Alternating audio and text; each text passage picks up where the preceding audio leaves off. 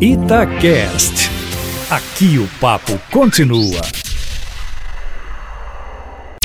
Falando bem.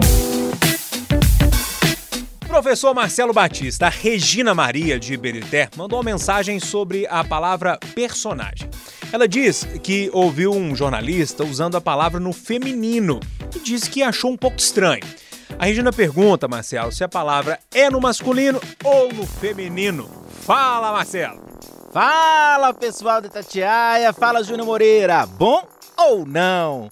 Então, Júnior e Regina. Esse termo personagem, ele é um termo realmente que muita gente tem dúvida e que gramaticalmente eu diria que passou um pouco por uma modificação. Às vezes a gramática com o tempo ela vai, é, digamos, se modernizando e algumas expressões elas passam a ter outras possibilidades.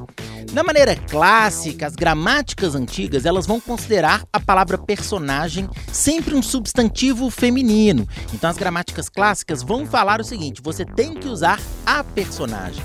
Só que nós passamos por um processo de modernização e hoje nós temos, por exemplo, é, estudiosos muito importantes, como o próprio Bechara, o Celso Cunha e até mesmo o dicionário Volpe já passa a enxergar esse termo personagem de uma maneira mais flexível.